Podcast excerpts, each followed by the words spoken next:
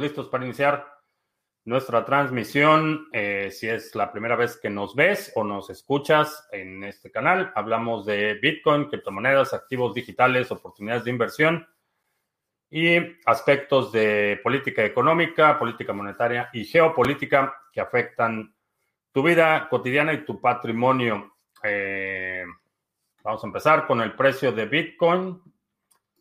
Eh, parece ser que no le llamo ya la docena trágica, docena trágica.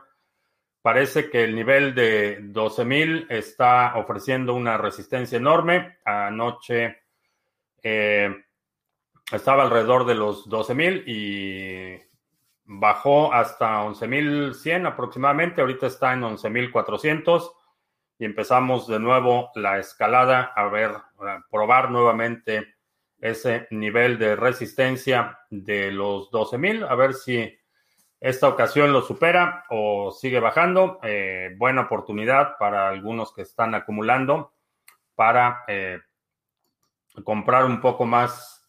Eh, en Colombia, saludos. Sandro, buenas tardes, noches. Eh, Mr. Revilla, saludos. Alberdi en Biarritz. Carlos en Cali, saludos. Eh, Juan, en la carretera, saludos. Arcadia Arvistar 2.0, que ahora está pagando escalonadamente. Eh, ahí están los resultados. Eh, pues están enfrentando ya cargos criminales, así es que no esperaría mucho. Jovago en Medellín, Alberto en Valencia,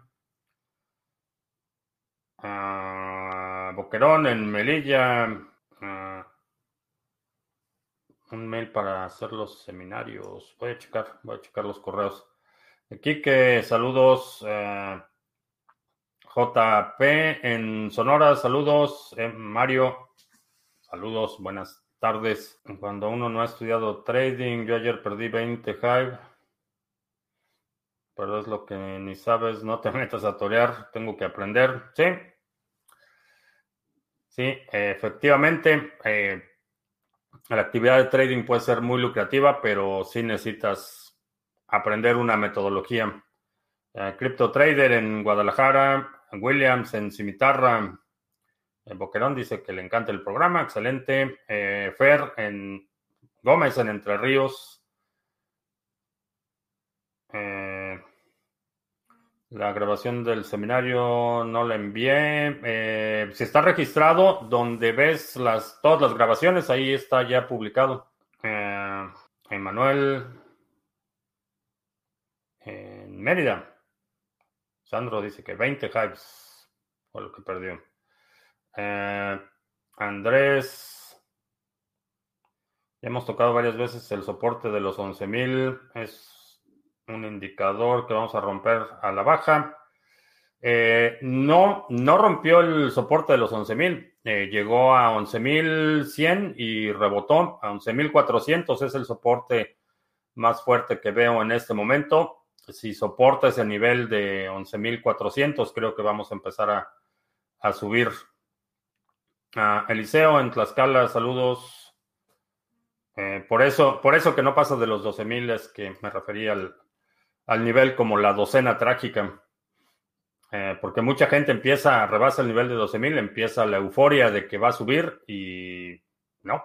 Ah, con el Ledger Nano podría pasar lo mismo que pasó con los 16 millones robados. No. No, porque en el Ledger, primero la arquitectura es distinta.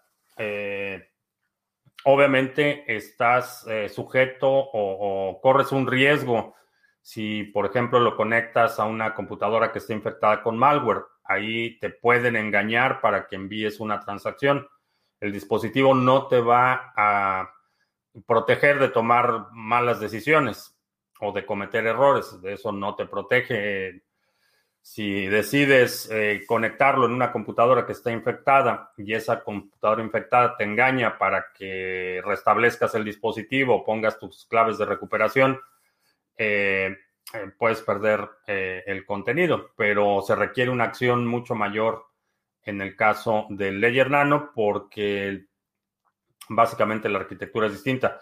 Sin embargo, es, un riesgo si, si si lo utilizas en condiciones de riesgo, como repito, una computadora infectada, definitivamente sí puede ser conducente a pérdidas, aunque a diferencia de la cartera en Electrum, el hecho de que sea un dispositivo separado de la computadora, eso te alerta un poco más, pero eh, no pueden eh, desde el dispositivo engañarte para que instales una versión maliciosa. Lo que puede suceder es que la computadora en la que estás instalando eh, tenga un malware y ese te lleve a una instalación maliciosa y entonces sí te podrían engañar para que autorices una transacción que no debías. Pero, por ejemplo, que automáticamente puedan originar la transacción, eso no sería posible. Mm, tengo un wallet de Ravencoin en móvil, pero quiero tener la de PC. No encuentro ningún lado para restaurar las 12 palabras que me dan en la cartera móvil para introducirla en la del ordenador. Eh, nunca he hecho ese proceso. En general no uso carteras móviles salvo para guardar algo de Bitcoin, lo que utilizaría de cambio, pero em, no sé. No sé si alguien sabe cómo hacer ese procedimiento. Em, que si consumo azúcar con el café. Eh, sí, tomo el café con azúcar, no mucha, pero es para lo único que utilizo azúcar. Eh, todo lo demás, el resto de mi dieta prácticamente no, no utilizo azúcar refinada en nada. Uh, buenas tardes, noches. Que si alguien sabe de Nelson, que es de Barcelona, mm, no tengo idea. Ah, ¿Cómo se actualiza el firmware del Ledger? Eh, conectas el Ledger y en el Ledger Live está la opción de actualizar el firmware eh, si es un ledger nuevo, eh, al momento de inicializar el equipo te va a pedir que hagas la actualización. teacher, en teacher Leonino, en la oficina en Santiago. Osma, que hoy eh, termina el Epoch 214 de Cardano. Las recompensas que cobramos hoy, ¿a qué época pertenecen? Eh, las recompensas son por cada epoch. Al momento que termina el epoch es, eh, digamos, el corte de caja. A Gerard en Barcelona, Geo Rubik, que ya nos unimos al pool. Sí, va bastante bien el pool. Eh, vamos. A ver, vamos a checar. creo que estamos por llegar. Estamos así de los 3 millones de hadas en stake. En el siguiente epoch, cuando se actualice, ese, el total va a pasar como stake activo. Ah, y eso va a ayudar bastante al pool. Ah, así es que no sé cuánto falta para que termine este epoch, pero ah, pues aquí están los epochs. ¿Son qué? ¿Cinco días? Cinco días son los epochs aproximadamente. Uh, DAI contra otra stablecoin es mejor o es el mismo riesgo? Andrés dice que DAI solo es el riesgo de software. ¿Qué opino? Ah, no, no diría que es solo el riesgo de software, también tienes el riesgo del activo subyacente, eh, tienes el riesgo del dólar, el sistémico del dólar. Eh, en general, entre una decisión arbitraria de un grupo de personas y un una estabilidad algorítmica. Creo que preferiría la eh, estabilidad algorítmica con la salvedad de que DAI no es tan independiente como parece. El MakerDAO tiene bastante influencia en el DAO, entonces no es únicamente el software. Esa es la, parte que eh, quiero destacar. No es la fundación Maker eh, tiene capacidad técnica para modificar los parámetros del algoritmo. Entonces, el riesgo no es puramente algorítmico o del software. Eh, saludos, Franco, Argentina. Uh, dice que no estoy en contra del Ledger Nano. Personalmente recomiendo su uso. Sin embargo, el servicio al cliente deja mucho que desear. Pedí uno el 25 de noviembre del año pasado y con todos los retrasos por el COVID hasta cierto punto razonable pero no razonable que a estas fechas, 2 de septiembre, casi un año después, no me haya llegado. No lo sé, no sé eh, cómo está la distribución. Eh, acabo de ayudar a alguien que recibió su Ledger Nano. Eh, no sé si sea por el país en el que estás. No, la verdad es que no tengo idea. no había escuchado de retrasos tan grandes. Mm, que voten, que, le, le encantó la frase del directo de ayer, que es un tema de privacidad y seguridad en el que no quieres que tu identidad de esclavo fiscal esté vinculada a tu identidad de individuo soberano en las criptomonedas. Ayer, minuto 54 de la transmisión de ayer, estábamos hablando de ese tema. Mejor azúcar moreno. Sí, es, es azúcar, eh, no, sé, no sé cómo haría la traducción, pero es, no, es, no es azúcar blanca refinada la que, la que uso. El primo de un amigo quiere mover su dinero desde el Banco de Estados Unidos a euros en alguna isla independiente. ¿Cuál es la forma más eficiente de hacerlo? Eh, una transferencia bancaria. Obviamente necesitas abrir la cuenta en el destino, el país destino, pero, pero una transferencia generalmente es la forma más fácil de hacerlo. La otra es eh, utilizar Bitcoin, eh, liquidar la posición en dólares, pasarlo a Bitcoin y eso transferirlo a euros. Ah, me entró la orden de compra en Tesos ahora a revisar el tutorial del buen panadero. Sí, la verdad es que los retornos de, Tesos son bastante, bastante buenos. Eh, ¿Dónde tengo que registrarme para ver la grabación 2020? Eh, si, eres, si ya eres parte del grupo, recibiste notificaciones para la sesión y en las revisa en tus correos anteriores, en la misma página donde están todas las grabaciones, ahí está la sesión grabada. Ah, ¿Qué menciona el arte de la guerra sobre el miedo? Eh, básicamente, el miedo es, es eh, enemigo de orden y obviamente inducir miedo es una, una arma bastante poderosa. El iPad Pro muy caro, ¿vale la pena? Eh, no creo que valga la pena, francamente. Depende para qué lo vayas a usar, pero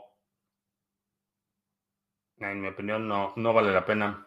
Es interesante el proyecto Qtum. Es un fork de Ethereum eh, no he visto mucho, mucho avance en el proyecto, honestamente.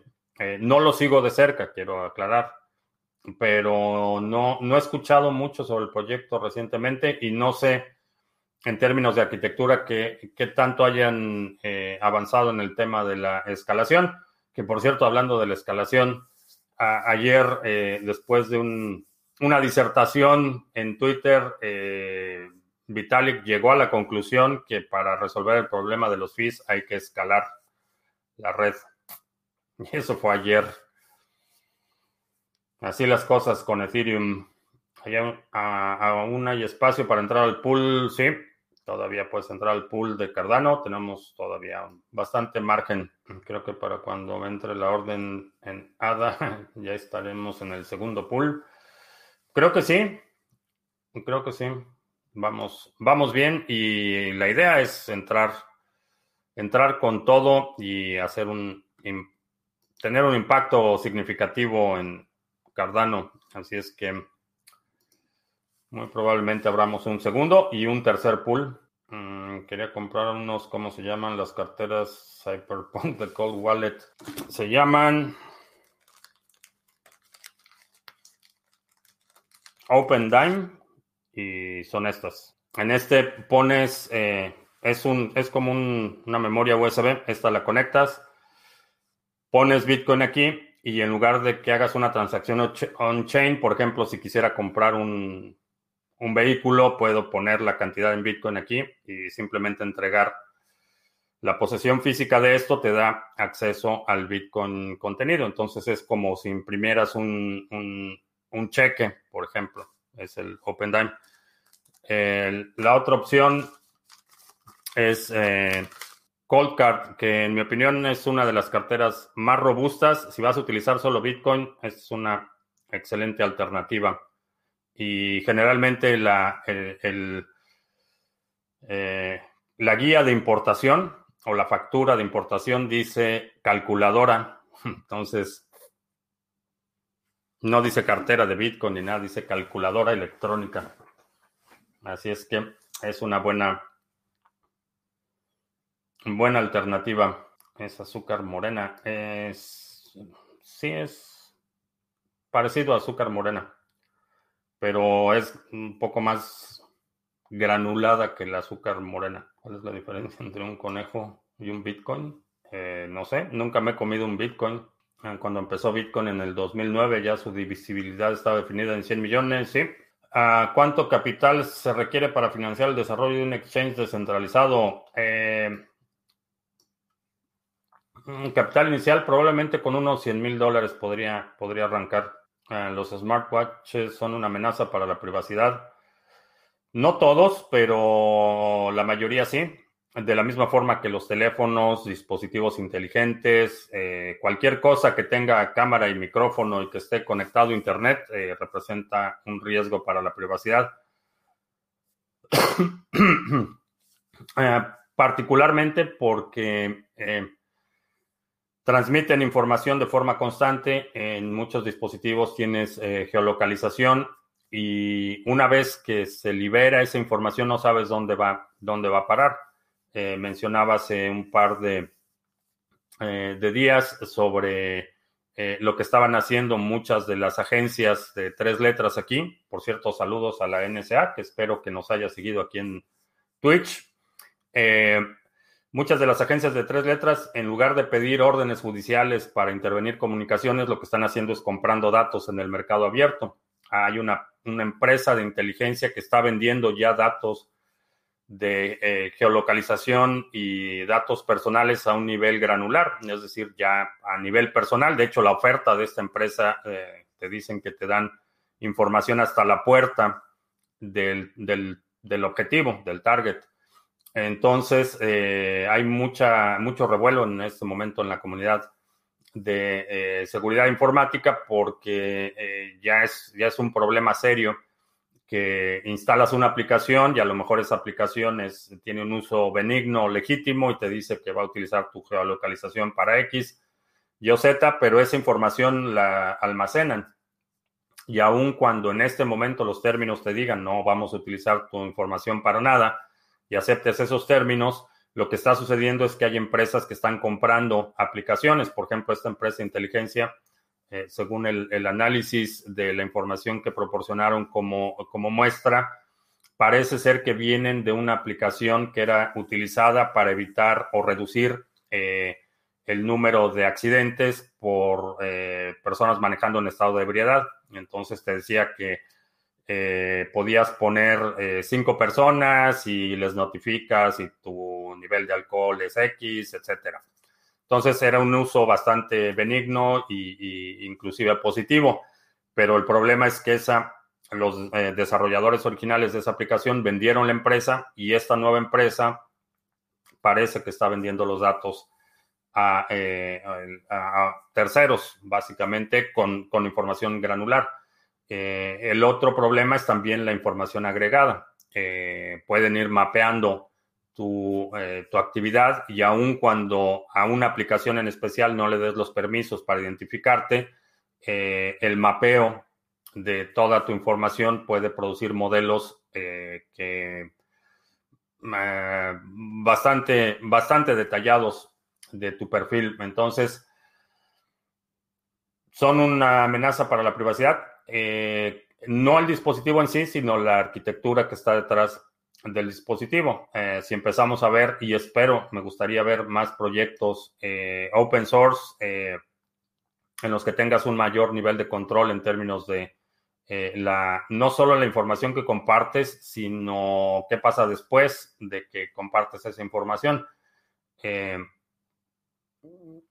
Creo que debemos movernos un modelo en el que los datos se tratan como en muchos sectores se trata la propiedad intelectual, por ejemplo. El hecho de que eh, compres una canción, eh, no estás comprando los derechos de uso y explotación de esa canción. Y, creo que lo mismo debería suceder con los datos. Si acepto ceder mis datos a un tercero, no estoy cediendo la propiedad de esos datos, sino uso limitado eh, de los datos para el propósito previamente acordado. Creo que hacia, hacia allá eh, deberíamos o, debemos eh, movernos, pero sí, es un riesgo y es una de las razones por las que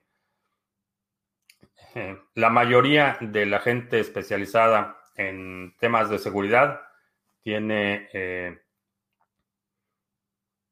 Ah, muy, mucho control sobre eh, el tipo de dispositivos que tiene a su alrededor. Que ya están hablando de Ethereum 3.0. Eh, sí, Sargachet, el administrador del pool, está con nosotros en Valencia. Saludos. Cuando el pool de Cardano se satura, se reducen las recompensas. No, no, no se reducen las recompensas, pero ya no tienes ningún beneficio adicional si tienes, eh, vamos a suponer que del staking total eh, tienes 100 millones y ese 100 millones son, es el 1% del total del stake. Rebasando esos 100 millones ya no tienes ningún, ninguna ventaja adicional. Entonces, eh, lo conveniente es una vez que llegas al 1%, abres un segundo pool. Y eso es lo que vamos a hacer, porque creo que con tu apoyo, creo que sí, vamos a poder eh, llegar al 1%. Ethereum 2.0 resolverá la escalabilidad. ¿Escalabilidad es un fork o qué es? Eh, se supone que es la continuación del proyecto Ethereum. Va a tener que hacer un fork porque no puedes cambiar el protocolo que en este momento es Proof of Work a Proof of Stake sin un fork mayor. Eh, un hard fork, la característica de un hard fork es que eh, no es reversible. En el caso de los soft forks, eh, toda la red continúa su operación normal, inclusive los nodos que no actualizan a la nueva versión pueden seguir participando en el consenso, aunque no puedan utilizar las nuevas funcionalidades. Entonces son, son compatibles en retrospectiva.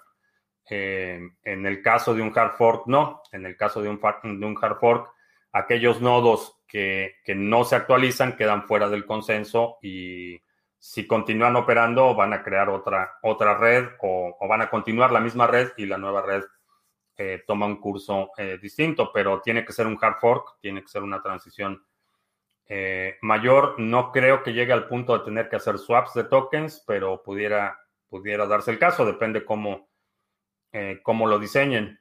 Eh, es, un, es un riesgo enorme el que están corriendo para hacer, eh, tratando de hacer una, un upgrade de ese tamaño y el problema es que eh, les está ganando el tiempo.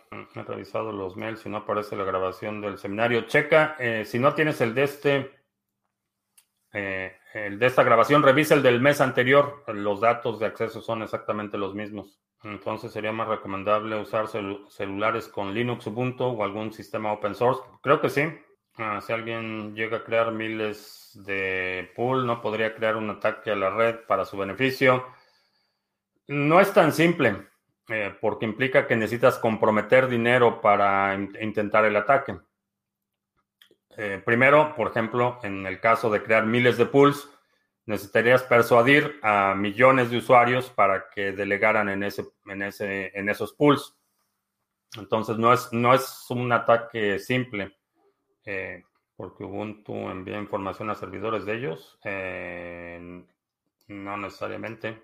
Tienes bastante control sobre la información que transmites en Ubuntu. Sandro dice que muy interesante la visión de uno de los CEO de Wasabi Wallet que lo entrevistó Catalina. Vamos a checar, vamos a hacer anuncios antes de que se me olviden. Habemos Pool, eh, Sarga eh, es el pool oficial del canal. Estamos a punto de llegar a los 3 millones en ADA delegados. Eh, tenido un crecimiento bastante interesante eh, desde el anuncio. Estábamos en 725 mil y estamos a punto de llegar a los 3 millones. Así es que a delegar ADA, si tienes ADA, si quieres ser parte de este proyecto, eh, recibir recompensas por tu participación, poner tu ADA a trabajar. Eh, los datos están aquí en la descripción o lo puedes buscar aquí en ADA Pools Sarga y aquí aparece el ID con el que puedes delegar. Eh, si todavía no tienes ADA, puedes comprarlo en el canal, en el exchange del canal, Criptomonedas TV. Eh, es un exchange que puedes utilizar de forma anónima cuando es cripto a cripto o puedes utilizarlo, o puedes utilizar tarjetas de crédito débito. En algunos países, si seleccionas esta opción, asume que la transacción no va a ser anónima, va a estar vinculada a tus datos, pero es una buena forma de aprovechar oportunidades eh, de corto plazo. Si vas a hacer compras eh, regularmente, también podría ser una buena alternativa. Eh, también el curso, mini curso gratuito que es bitcoin.co. los fundamentos de Bitcoin totalmente gratis. Aquí está el temario. Si quieres, le puedes poner pausa al video para checar los temas con más detalle, pero simplemente te registras aquí y empiezas a recibir tus lecciones una nueva cada día que es bitcoin.co. Lo puedes utilizar si quieres aprender con más detalle cómo funciona Bitcoin, eh, los fundamentales y eh, también lo puedes compartir si alguien te pregunta qué es Bitcoin y no puedes o no le quieres explicar. Lo puedes mandar aquí y yo le explico. Y esos son los anuncios. Ah, a ver, vamos a ver a quién más tenemos. Por ahí hay algún spammer perdido que me parece que no entiende español. Ah, sí, el link. Aquí puedes checar, eh, busca aquí en Nada Pulse. Eh, Sarga. Ah, no. De hecho, hay un listado de distribuciones más seguras Ubuntu y de derivados no es, pero más seguro, es más seguro que, una Windows, que Windows y Mac. Exactly.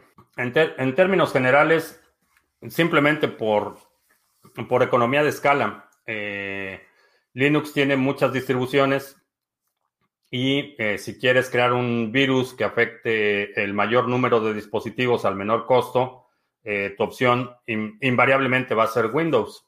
es la base de usuarios más grande y si vas a desarrollar un virus, lo desarrollas para Windows.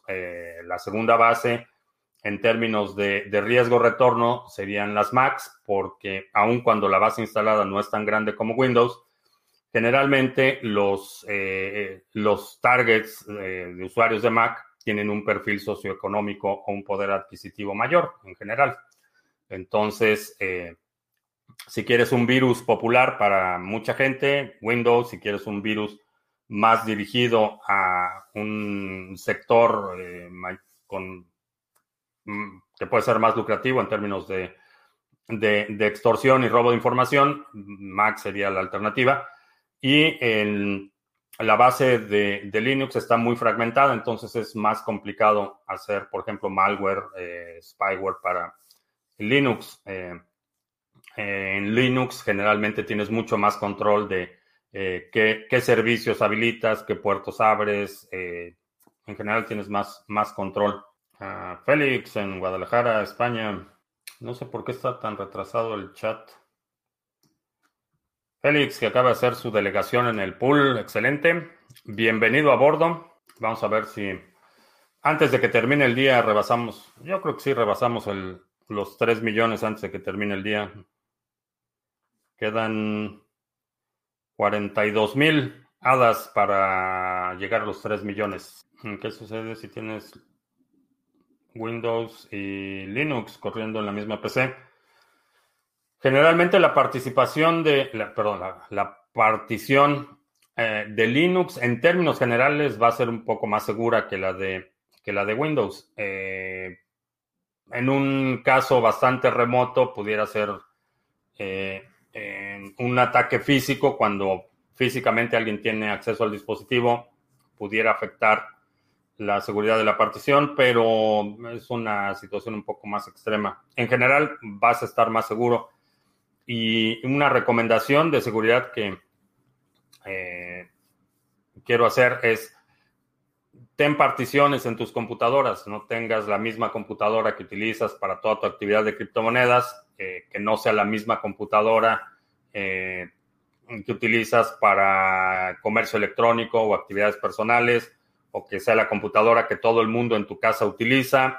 Eh, ten distintos eh, compartimientos o, trata de aislar las actividades y con eso te proteges un poco más. Eh, de tener ADA, ¿qué beneficio hay de entrar en ese pool de staking? Que participas en las recompensas del pool. Juntamos nuestros recursos para participar en el consenso. La participación del consenso recompensada por la red y recibimos un pago y tú recibes el 90 y 98% de la recompensa se reparte entre los participantes del pool. Es un recurso útil en cuanto a anonimidad, correr una máquina virtual. No para la anonimidad, porque eh, tu máquina virtual se va a conectar a tu servidor de Internet, entonces toda esa actividad va a estar mapeada a la misma dirección IP, aunque tu sistema operativo sea distinto. En términos de seguridad, sí te ofrece ventajas. Por ejemplo, si, si alguien envía un documento que no, no está seguro si debes abrirlo o no, si lo abres en una, en una partición eh, separada, en una máquina virtual, eh, proteges eh, el resto del contenido de la computadora, pero ah, en términos de anonimidad, no mucho. Francis Toshi, mi sobrino, ya tenía una paper wallet en la que le regalé Bitcoin. Hoy se ha suscrito a que es bitcoin.co y dentro de no mucho, le regalaré un Ledger Nano. Excelente. Uh, Tecnopoker dice que él también agregaría no utilizar el usuario de Windows como administrador, cosa que el 99% lo utiliza así. La diferencia en la cantidad de recompensas en nada es irrisoria entre pools. Eh, no sé a qué te refieres con irrisoria entre pools, pero cada operador del pool determina cuánto es lo que va a cobrar por su pool. Por ejemplo, los pools, eh, los pools de IOHK, vamos a verlo aquí. Voy a compartir la pantalla. Ah, por ejemplo, aquí el, e, estos 1, 2, 3, 4, 5, los, los cinco pools. Eh,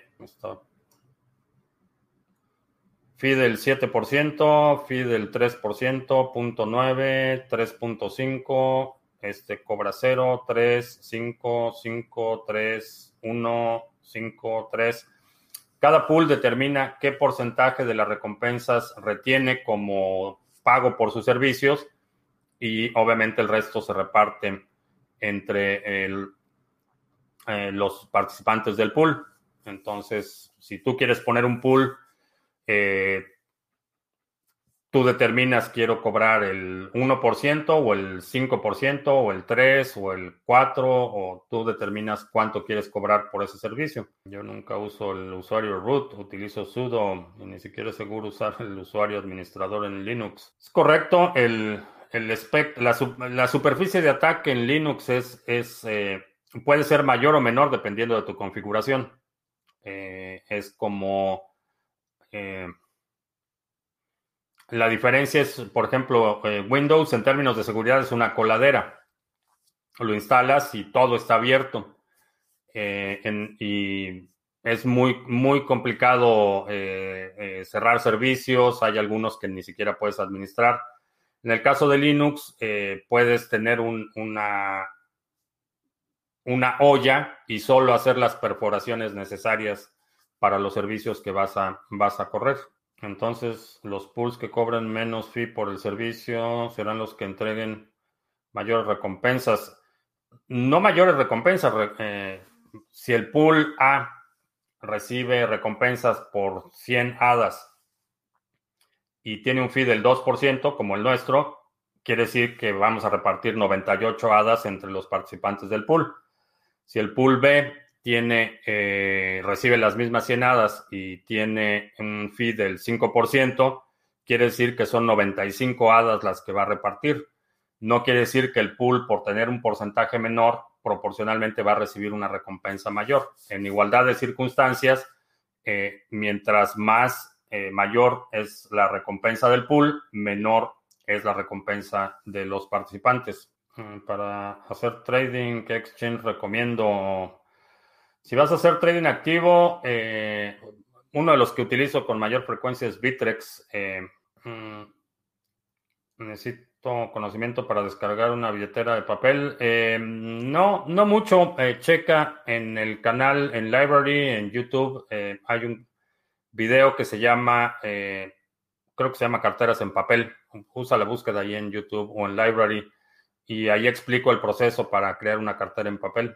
Ah, Ferran, de nuevo aquí, tras unas merecidas vacaciones, ahora mismo cambio mis hadas al pool de la comunidad. Excelente. Ah, vamos a ver. Vamos a ver si llegamos a los. Creo que sí llegamos a los 3 millones hoy. Ah, ¿Dónde puedo ver los pools? Eh, creo que ya pusimos el, el link. adapools.org. Lo voy a poner aquí en el chat.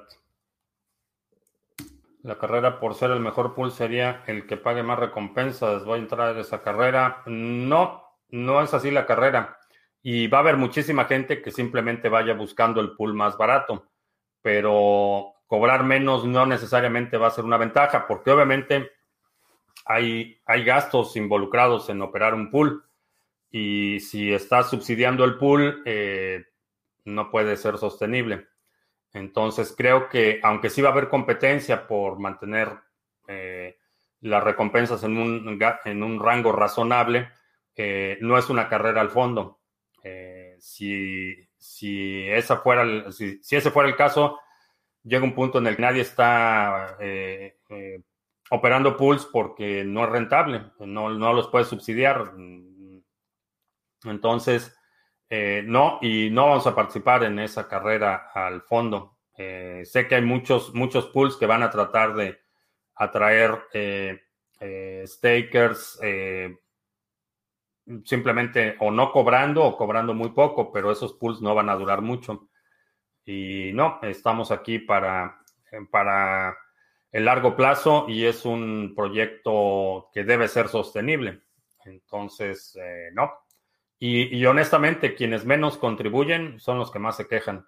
Entonces, no quiero, y, eso fue algo que acordamos, eh, no quiero tener a, esos que siempre están buscando lo más barato porque son los que más se quejan y son los que se van a ir con el siguiente que les ofrezca más barato. Entonces, eh, no. Ah, ¿cómo, ¿Cómo se delegan los ADA?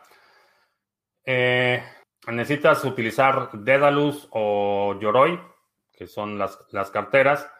Y en las carteras el proceso de delegación es muy fácil. Eh, te pregunta cuánto quieres delegar. Eh, déjame ver si te puedo enseñar esta cartera. Sí, te puedo enseñar esta cartera. Es la que estoy preparando para los tutoriales y ya se me perdió la página. Ups, que lo tengo que poner en una ventana separada. Eh, aquí en, en Yoroi Aquí está. Eh, el proceso de delegación es muy simple. Puedes buscar eh, la lista de pools. Puedes buscar por ID. Si sabes el ID del pool, lo pones aquí directamente. Vamos a suponer que quieres delegarle a... Bueno, no voy a suponer, voy a asumir que quieres delegarle a nuestro pool. Copias el ID pegas el ID. Obviamente aquí no, no hay ADA todavía, pero en el siguiente paso te va, te va a preguntar cuánto ADA quieres delegar y, que, te pide que confirmes la, transacción. Ese es todo el proceso. No hay, no hay mucho más. Ahora, ¿cuánto es, eh, ¿cuánto es lo mínimo? La realidad es que no hay un mínimo, pero si contribuyes 10 hadas, realmente lo que vas a recibir es nada. Entonces, eh, no te puedes ir, puedes checar en la descripción, en la página de la, del pool, puedes checar más o menos cuánto están delegando otros participantes y eso te puede dar una idea, pero obviamente mientras menos contribuyes, menor eh, va a ser tu participación y en algunos casos... Eh, van a ser fracciones de Lovelace, que es el, bueno, un par de Lovelace, que es la unidad mínima en ADA. Ah, ¿Cuál es el precio de crear un pool? Eh, necesitas un pledge, que es una, una, cantidad que te comprometes como operador del pool y obviamente necesitas la infraestructura, necesitas los servidores donde va a estar corriendo el pool, necesitas relays, necesitas eh, el tiempo para instalar el software, para monitorear. Mm, no hay un solo precio, pero hay costos implícitos. Ah, yo estoy haciendo staking desde la semana pasada. Si compro más ADA y lo pongo en el mismo staking, ¿cuánto tiempo madura la participación para recibir las recompensas? Eh, si compras más ADA y lo pongo en el mismo staking, el proceso de maduración no cambia. Ah, Alberto, que esta semana va a delegar sus hadas, excelente. ¿Dónde están los datos del pool? Aquí están, en, lo puedes encontrar en AdaPools adapulse.org y ahí buscas Sarga y ahí aparece en las estadísticas del pool. Ha bajado los fees de transacción en ADA. La primera delegación me costó dos hadas y ahora solo .07. Dice Ferran que ya están delegados. Excelente. No tengo ni idea de cómo se hace, pero esta semana, máximo la semana que viene, delego misada. Eh, de hecho, la cartera que te enseñé es precisamente para eh, hacer un, tutorial de cómo delegar con desde Yoroi utilizando el Ledger, sin utilizar el Ledger y voy a hacer otro desde Dedalus. Bien, pues ya no veo más preguntas. Eh, te recuerdo que estamos en vivo lunes, miércoles y viernes, 2 de la tarde, martes y jueves, 7 de la noche. Si hay algún segmento de la transmisión de hoy que quieras eh, sugerir para nuestro resumen semanal que publicamos cada domingo, deja un comentario aquí abajo con la marca de tiempo para considerarlo. Eh, ¿Qué otra cosa? Eh, estamos a punto de llegar a los 3 millones de ADA delegados en el pool. Espero que hoy, antes de la medianoche, rebasemos los 3 millones para que podamos darle impulso al pool. y ya, por mi parte es todo. Gracias. Ya hasta la próxima.